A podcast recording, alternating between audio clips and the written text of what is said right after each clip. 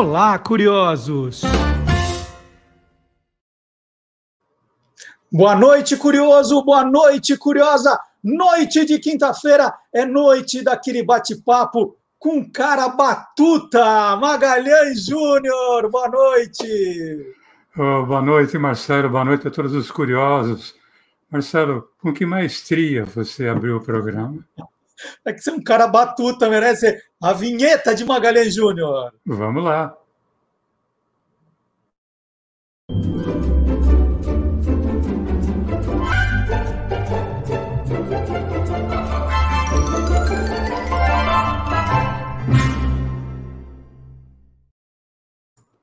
Ô Maga, hoje o programa é todo seu. Você é o maestro desse programa. Eu vou ser só o seu espala aqui, tá bom? Ah, obrigado, Marcelo. Vou procurar fazer a regência desse programa como se deve. Né? Gente, nunca vi tanto trocadilho em tão pouco tempo. Assim, em um minuto a gente já fez uns quatro. Bom, e sobre o que nós vamos falar hoje, Marcelo? Nós vamos é, falar hoje... sobre os maestros da TV brasileira, né? É isso. E eu faço sempre aquela primeira pergunta básica, né? Que é para uhum. esquentar. Quando é que começa a presença dos maestros na televisão? Ela começa no dia da inauguração da TV no Brasil, né? Porque quando da primeira transmissão da TV Tupi Difusora Canal 3, o primeiro número musical foi apresentado pelo maestro Georges Henry, trompetista, regente francês, radicado aqui no, no Brasil, Marcelo. Aliás, na noite inaugural, nós tivemos a presença de dois maestros, porque além do maestro Jorge Henry, tivemos a apresentação de números musicais com o também maestro e pianista Rafael Purielli. O Maga, é importante explicar para o nosso público qual, por que, que os, os maestros eram tão importantes na TV nesse começo. Olha, porque vamos lembrar do rádio, né? No tempo do rádio, os maestros e suas orquestras eles eram imprescindíveis, uh, tanto em programas musicais, como em programa de humor, como em radionovela. Eles pontuavam todos os programas. Eles se tornaram imprescindíveis na transição do rádio para a televisão. Programas musicais, de variedades, audições musicais, teleteatro, programas de humor necessitavam da presença da orquestra na televisão, porque praticamente não existiam condições técnicas para o uso do playback. E uhum. também tem uma coisa, Marcelo: se tivesse condição técnica, a maioria do pessoal que estava trabalhando na televisão tinha assim uma certa vergonha de colocar número musical com playback. Então, uh, eu vou citar aqui alguns maestros que fizeram parte da história da televisão brasileira, como, por exemplo, o maestro Marcelo Tupinambá, que foi o criador da melodia do hino da televisão brasileira. O maestro Edmundo Villani Cortez, da TV Tupi, o maestro Jean Darco, da TV Excelsior, maestro Mário Rinaldi, também da TV Excelsior. Já da TV Paulista, o maestro Olivar de Souza, o maestro Alexandre Rez de Negreiros, da TV Manchete, maestro Renato de Oliveira, da TV Tupi Difusora, maestro Héctor Lanha Fieta, também da TV Difusora, o maestro Robledo, que era da TV Difusora, às vezes da TV Paulista, às vezes também da TV Record, maestro Aldo Petrioli, também da TV Tupi Difusora, Maestro Cipó. O nome dele era Orlando Silva de Oliveira Costa, que nasceu em Itapira, em São Paulo. Ele era muito ligado à TV Tupi do Rio, assim como o maestro carioca, chamado Ivan Paulo da Silva, que nasceu em Taubaté, aqui no interior de São Paulo. O maestro Rogério Duprá, que além de ser grande arranjador de músicas do movimento do tropicalismo, também comandou um programa na TV Excelsior chamado Música Erudita Moderna. Ô Magui, esses maestros, eles eram estrelas, assim? Eles eram reconhecidos na rua, paravam para dar autógrafo? Olha, maestro Marcelo. Tudo bem, tudo bem. tudo bem. Maestro Marcelo Duarte. É, eles não eram muito eles eram conhecidos pelo nome, mas eles não eram conhecidos fisionomicamente. E o motivo era óbvio, porque a orquestra ficava sempre de frente para as câmeras. Logo, o maestro, que é obrigado a ficar de frente para a orquestra, acabava ficando de costa para a câmera. Então era mais fácil você é, conhecer a, maestro de costas do que de frente. Por exemplo, maestro Ciro Pereira, da TV Record. Ele que era casado com a cantora Estherzinha de Souza, ele participou ativamente da programação da TV Record nos anos 50, mas pouco se via o seu rosto o maestro Ciro Pereira, que além de brilhar é, criando trilha sonora para filmes, viria a ser também um dos, funda um dos fundadores da Jazz Sinfônica. Uh, vamos lembrar aqui, Marcelo, a participação do Gilberto Gil e os Mutantes no Festival da TV Record de 1967, coisa que nós falamos há pouco tempo. Dá para ver o maestro Ciro Pereira regendo a orquestra na introdução da música, só que ele está de costas. E ele, como sempre, ali permanece de costas, só que tem um momento em que a câmera dá um close no Gil. Aí dá para ver o maestro Ciro Pereira de perfil. Então, eu acho que seria legal a gente rever essa introdução da música Domingo no Parque com Gilberto Gil, para a gente ver pelo menos um pouquinho maestro Ciro Pereira em ação, mesmo que dê para se ver apenas o seu perfil. Vamos ver.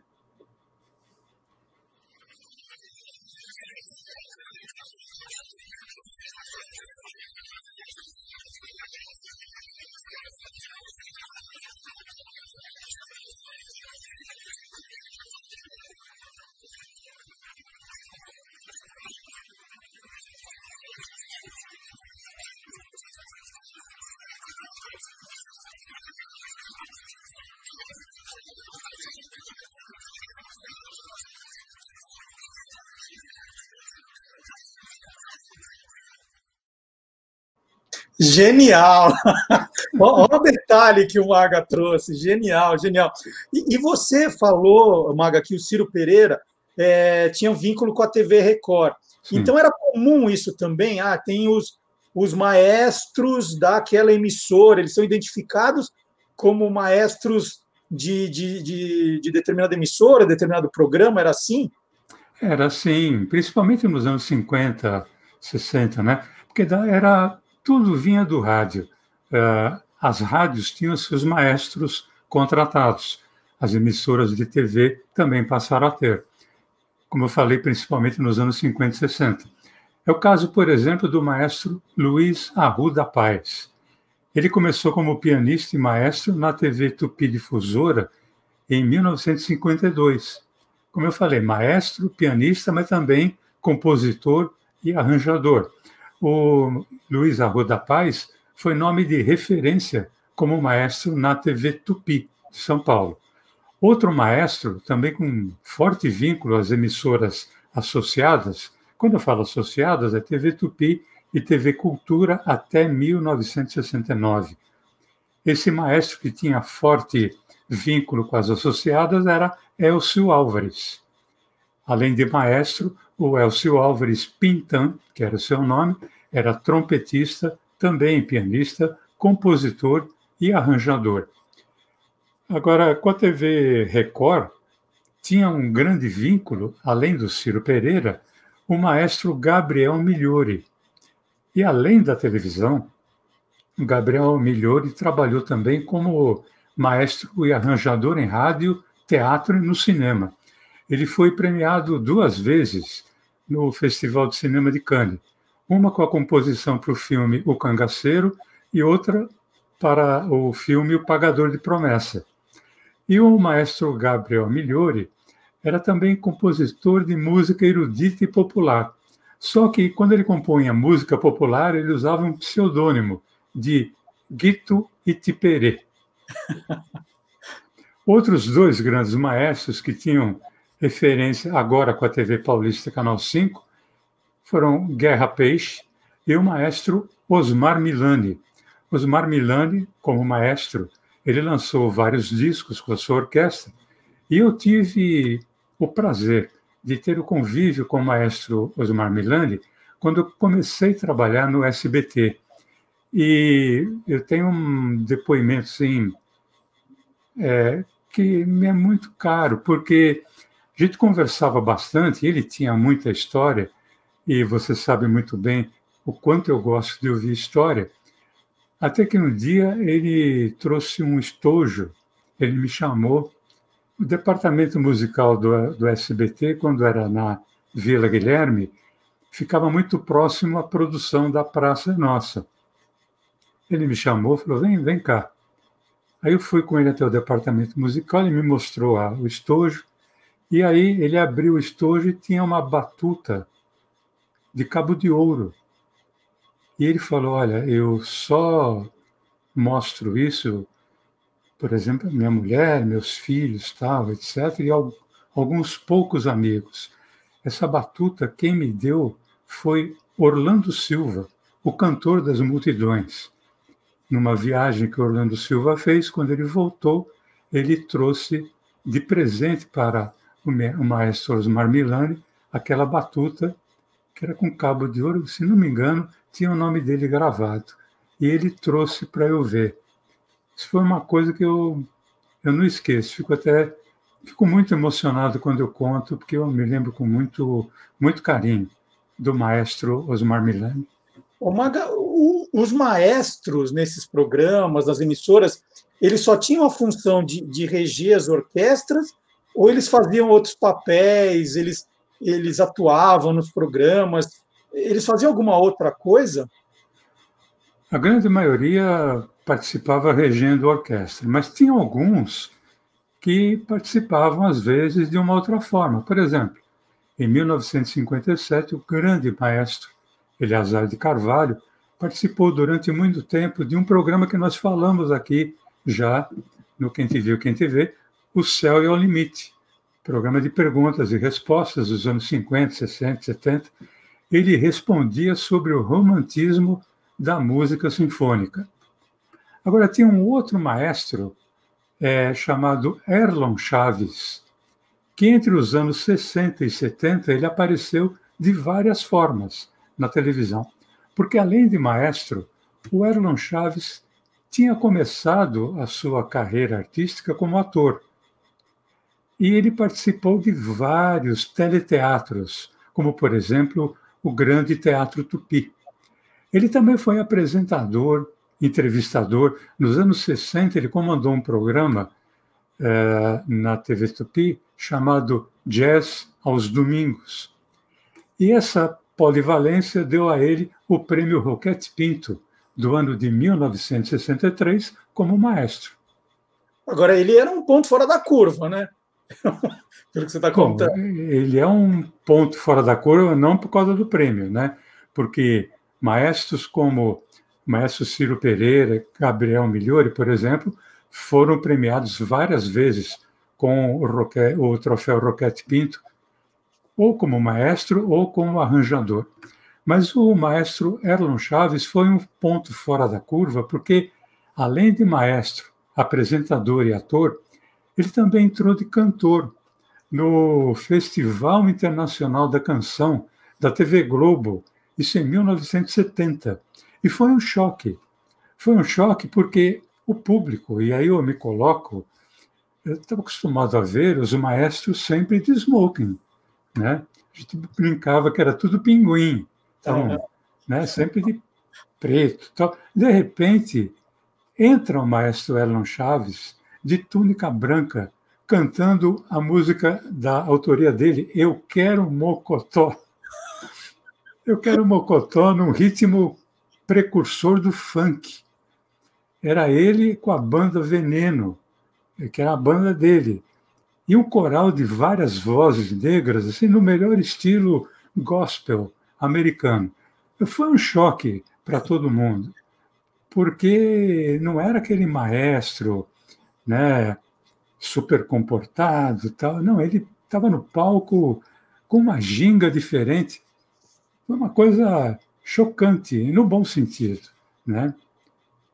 Tem inclusive um trecho, um vídeo dessa apresentação que dá bem a noção do choque, choque para o público de 1970, é, que causou a apresentação do, maero, do maestro Erlon Chaves. Quero ver. Vamos lá.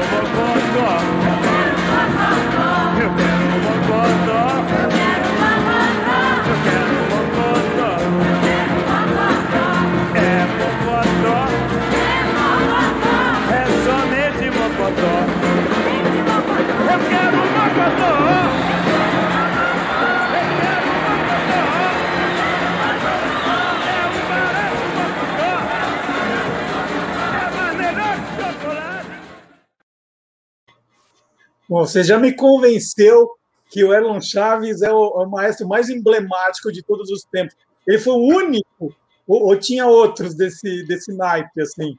Não, é que eu estou rindo, desculpa, não, não é por nada, mas é porque dá a impressão que a letra da música é só Eu Quero Mocotó, era praticamente isso mesmo, né?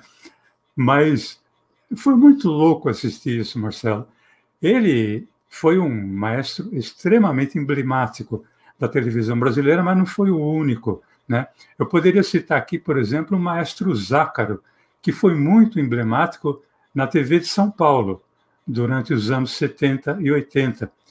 Ele tinha um programa chamado Italianíssimo, que, obviamente, bom, Zácaro, chamado Italianíssimo, era totalmente dedicado à colônia italiana. Eu, inclusive, participei desse programa quando ele foi exibido no, eh, na TV Bandeirantes, Canal 13, ali por 1985, 86. E eu era o roteirista do, do programa. Tem uma coisa que foi, foi muito legal, porque Maestro Zácaro era um excelente maestro, Augustinho Zácaro. Só que ele era de família napolitana, eu acho que era o único é, descendente é, de napolitanos que não gostava de futebol. Né? Que, nossa, torcer pelo Napoli é quase uma obrigação dos napolitanos. E naquele ano, o Napoli tinha sido campeão pela primeira vez. Foi quando estava só o Maradona. É, o Careca ainda não tinha ido jogar na, na Itália. E um, dos, um convidado do programa foi o Toquinho, que era sucesso na, na, na Itália, com várias músicas e tal, e o Toquinho sempre gostou de futebol, então eu coloquei na, na ficha de, de entrevista, para perguntar para o Toquinho, já que o Napoli é campeão italiano, é, perguntar para o Toquinho que jogador ele poderia citar que ele gosta. Eu esperava que o Toquinho respondesse Maradona. Mas tinha um jogador de meio de campo, número 8, chamado Di Napoli. Agora, você imagina, o maestro Zácaro, não, não entende nada de futebol, tinha ouvido falar que o Napoli tinha sido campeão, mas só isso. Aí chega na entrevista, ele, Toquinho, o nosso Napoli foi campeão pela primeira vez, tal, etc. Que jogador você é, gosta de ver, tal? Aí, surpreendentemente, o Toquinho falou: Ah, eu gosto muito do, de Nápoles. Aí o Zácaro, sim, do Nápoles, que jogador que você gosta? É, eu gosto de Nápoles, sim, do, de Nápoles, exatamente, do Nápoles. Que jogador, olha, ficou nessa. O Toquinho falando, eu gosto do de Nápoles, e o Zácaro falando, é, sim, do Nápoles. De que jogador você gosta? Umas quatro ou cinco vezes, até que o Toquinho percebeu e falou: Eu gosto do número oito, chamado de Nápoles. Aí o Zácaro, ah, sim, de Nápoles, grande jogador, tal, etc. Você sabe que quando acabou o programa, teve gente que veio me cumprimentar, falando, pô, muito boa aquela sacada de brincar com é, o nome do jogador, tal, etc. Mas, pô, eu não brinquei. Ele não sabia o nome do, do jogador mesmo, né? E, é... e, tirando, então tá, é, Erlon Chaves, Maestro Zácaro, mais um, vai. Bom, tem um maestro, um maestro que está nativa ainda, né? Maestro Pica-Pau, o nome dele é José Paulo Soares, ele está nativo ainda é, no programa do Ratinho. Ele que participou muito tempo do quadro Qual é a Música, do programa Silvio Santos. Aquela coisa do Qual é a música, maestro? Que era a pergunta que o Silvio, Silvio fazia, muitas vezes, muitas vezes foi para ele. Outro, mais emblemático ainda desse programa, Qual é a Música, foi o querido maestro Zezinho, o José Carlos Batista Júnior. Mas Zezinho, inclusive, chegou a ter um programa solo, chamado Maestro Zezinho Entre Amigos. Tem um, um rápido videozinho desse programa. Acho que seria legal a gente relembrar o maestro, o maestro Zezinho, Marcelo. Vamos lá.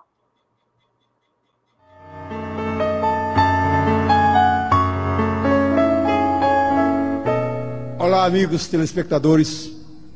Estou estreando hoje o meu programa de televisão Maestro Zezinho entre Amigos. Creio que muitos dos senhores conhecem o meu trabalho na televisão, pois estou há muitos anos com Silvio Santos e com ele fazendo vários programas, sempre conduzindo orquestra. Porém, hoje é um pouco diferente Hoje aqui não estarei conduzindo a orquestra, e sim o meu próprio programa. Ô Maga, esse programa era no SBT? Não, não, não era não.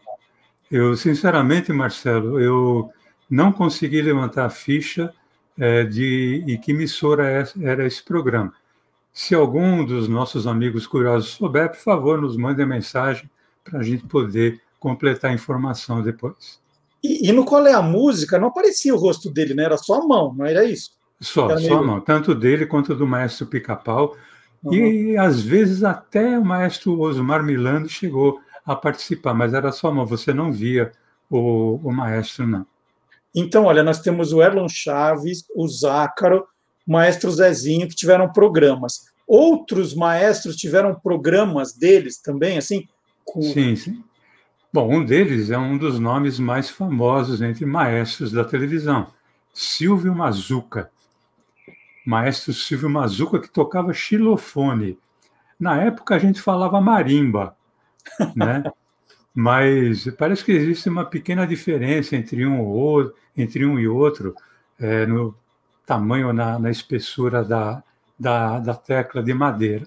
Mas o maestro Silva Mazuca ele apresentou programas, por exemplo, na TV Excelsior, na TV Tupi, também na TV Cultura, quando era eh, pertencia aos diários associados, e, em geral, eram programas que uniam música e entrevista. Ele deixava os seus convidados assim, muito à vontade, muito confortáveis, porque ele era muito querido por todos. E última, uma das últimas lembranças que eu tenho eu acho que a maioria das pessoas tem, do maestro Silvio Mazuca, é do programa Festa Baile, já nos anos 80, na TV Cultura, mas aí já na TV Cultura, como a gente conhece hoje, né, é, pertencente à Fundação Padre Anchieta. Agora, tem um outro, um outro maestro que foi apresentador, Marcelo, que, na minha opinião, foi um dos programas mais gostosos que eu assisti.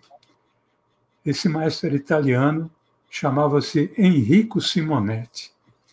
Além de maestro, pianista, ele era arranjador. E tem um detalhe: ele nunca se incomodou com o fato de a maioria das revistas da época insistirem em chamá-lo de Henrique Simonetti. Nossa, o que eu li e ouvi de falar do maestro Henrique Simonetti foi uma grandeza. Ele começou na TV Paulista, Canal 5, e ele se notabilizou também pela criação de trilhas para cinema.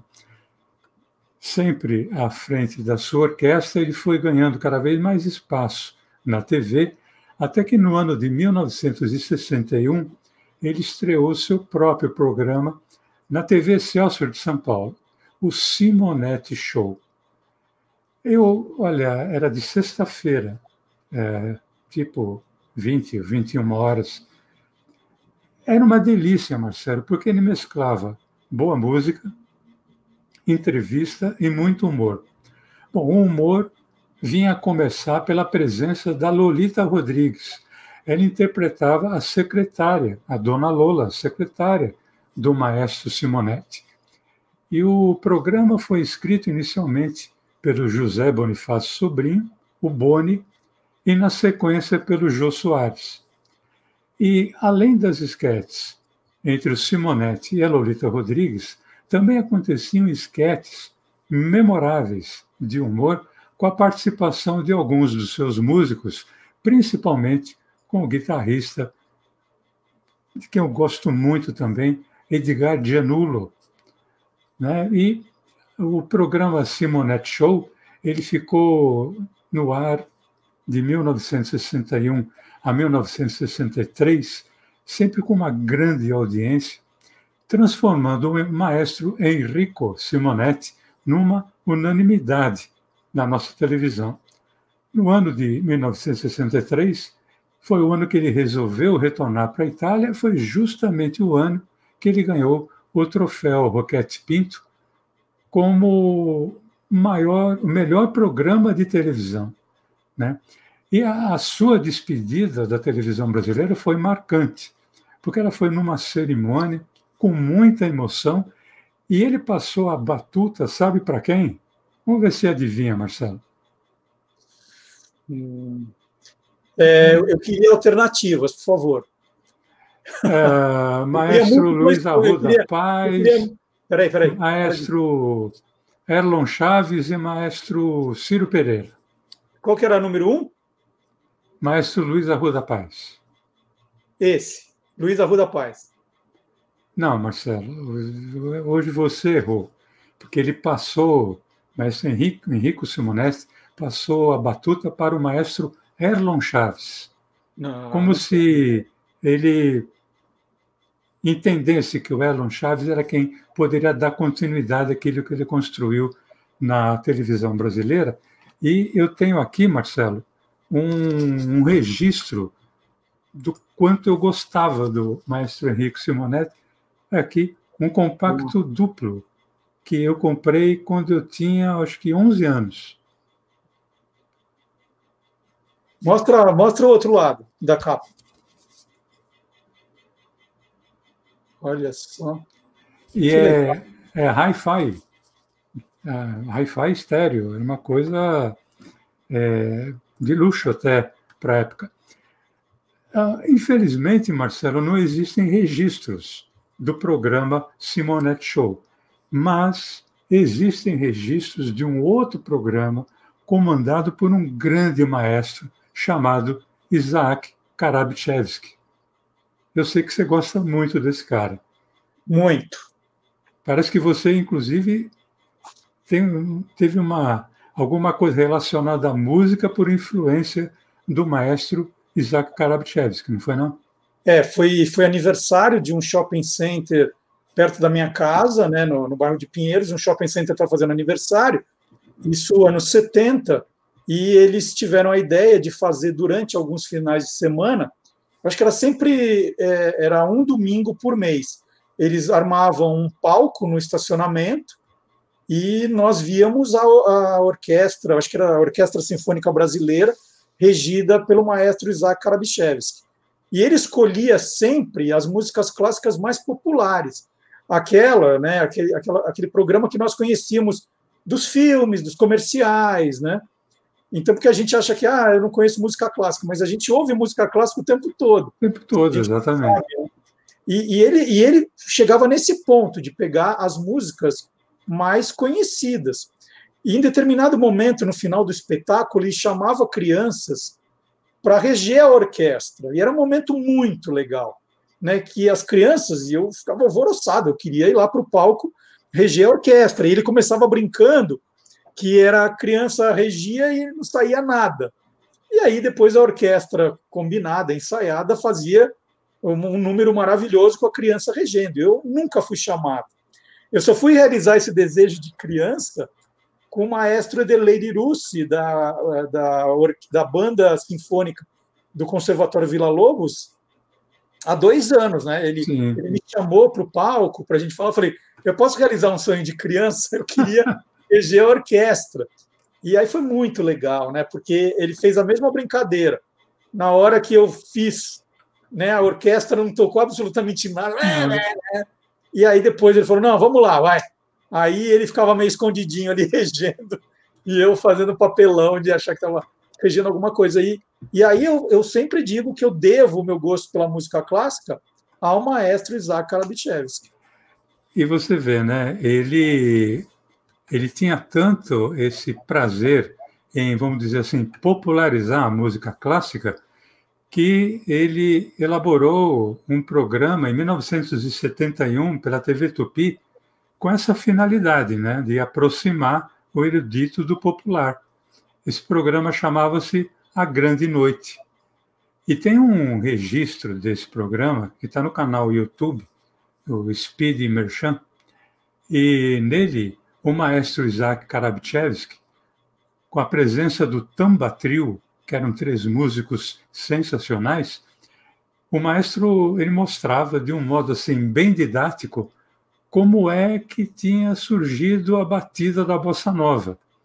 E quem anunciava o maestro para a sua entrada era a Iris Letieri, que anos depois viria a ser a voz dos aeroportos. Sim, das né? chamadas de voos. Né? Nossa, aquela voz maravilhosa. Ô, Maga, agora só, só vou inverter, né? A gente está falando dos maestros que foram maestros de verdade na televisão. Uhum. Agora, a televisão teve é, personagens maestro, o, o, contrário, programas que o tema eram de maestro, mas não necessariamente com maestros? Teve os dois tipos. Teve um, um programa que tinha maestro no título, mas era feito por maestro também. O primeiro deles aconteceu em 1956. Era um programa exibido pela TV Paulista Canal 5 e se chamava Quando os Maestros se Encontram. Esse programa já era sucesso na Rádio Nacional de São Paulo e na Rádio Nacional do Rio de Janeiro. Na verdade, era um encontro né, de maestros assim do nível de Guerra Peixe, eh, Osmar Milani, Valdomiro Lenk, é, Enrico Simonetti, Gaó e outros. E eles apresentavam os mais diferentes estilos musicais. Agora, teve um outro programa que tinha maestro no título, mas que, na verdade, não tinha muito a ver com maestro. Esse programa era aquele apresentado pelo grande Flávio Cavalcante, que se chamava Um Instante Maestro. Embora o maestro não fosse o destaque, o Flávio Cavalcante ele apresentava e julgava uma série de músicas. É, durante a apresentação, ao comando do Flávio Cavalcante, o comando era um instante maestro, a exibição era interrompida e a música era criticada, em geral, causando muita polêmica. Ô Maga, agora é o seguinte, vamos fazer o seguinte, ó. É, eu vou, é, você fala que acabou, eu vou tá. aplaudir, tá. você sai, aí a gente começa a fazer assim, aí você volta e apresenta o final, como todo maestro faz. Então, peraí, então assim, normalmente o maestro dá um bis. Isso era antigamente, né? viu? Hoje em Não, dia ele eu... melhor eles deixam melhor para o bis. Se você não pedir, você fica sem. Você é verdade, né? É. Mas e também tem uma coisa, né? Antigamente, quando além de se aplaudir, falava-se bravo. Bravo, né? então bravo, né? Então... Isso é uma coisa. E esse termo, esse termo bravo, acabou sendo é, nome de uma novela, uma novela que teve um maestro como personagem principal foi em 1975, na TV Globo. É, a novela era da Janete Claire. A novela chamava-se Bravo. É, nessa novela, o ator Carlos Alberto ele interpretava um maestro chamado Clovis de Lorenzo, que, apesar de já ter é, vários ganho vários prêmios, ter muita fama, ele não considerava digno o seu trabalho. Ele vivia num constante conflito pessoal em busca daquela que seria sua obra de autoafirmação. Só que tem uma coisa que foi muito interessante: o ator Carlos Alberto, ele não era músico, mas ele tinha um excelente, digamos, treinador como maestro. Quem era o treinador dele? Era ninguém menos que o maestro Júlio Medalha. Que legal! Que daí o sucesso do, do personagem, né? Ou seja, foi o sucesso também do grande maestro Júlio Medalha. Muito legal. E, e o maestro Júlio Medalha depois teve programa na, na, na TV Cultura também. Tem, tem muitos, muitos programas com maestros na TV Cultura. É muito, muito legal esse, essa sua, sua lembrança. Bravo! Bravo! Eu não vou sair porque senão você não me deixa voltar. Não, vou pedir mais um. Vou fazer. Até você voltar. Muito, muito legal, Maga. Quando você propôs o tema, eu até falei para você, eu falei assim, o, eu acho que é três ou quatro só, são poucos os maestros. Vamos levar cinco minutos de programa é, e pronto, né? Esse programa vai ser curtinho, aí não, olha, quanta coisa legal, quantas lembranças interessantes, e como sempre, né? Pode ser que um outro tenha escapado. É, obviamente, a, a gente acaba esquecendo o nome de um ou outro, mas eu acho que esses que foram citados, eles acabam representando todos os maestros que fizeram e que fazem história da televisão brasileira. É isso aí. Então, olha, dado o recado aqui, os maestros que fizeram a história da televisão no Brasil, ótimo tema que o Magalhães é, trouxe para a gente. Lembrando né, que você pode deixar ao final do programa, ou durante o programa, ou na reprise, quando você for ver de novo, um like, um comentário, compartilhar o programa, assistir aos programas anteriores, estão todos no arquivo do canal do Guia dos Curiosos no YouTube. E curtir também no sábado Olá Curiosos. Todo sábado nós retiramos um trecho desse programa aqui também. Né? Um momento legal, bacana, é, para quem não assistiu, né, ficar com vontade de ver. E é muito bacana porque, além do programa às quintas-feiras, a gente vê durante a semana as pessoas assistindo, compartilhando, comentando. Isso é ótimo. Maga, sensacional, viu? Show! Bravo para nós todos, né? Bravo para nós, bravo para os nossos amigos curiosos. É isso aí. Então, quinta-feira que vem, tem mais um Quem Te Viu, Quem TV. Tchau, Maga. Boa noite. Até semana Boa noite, que vem. um abração.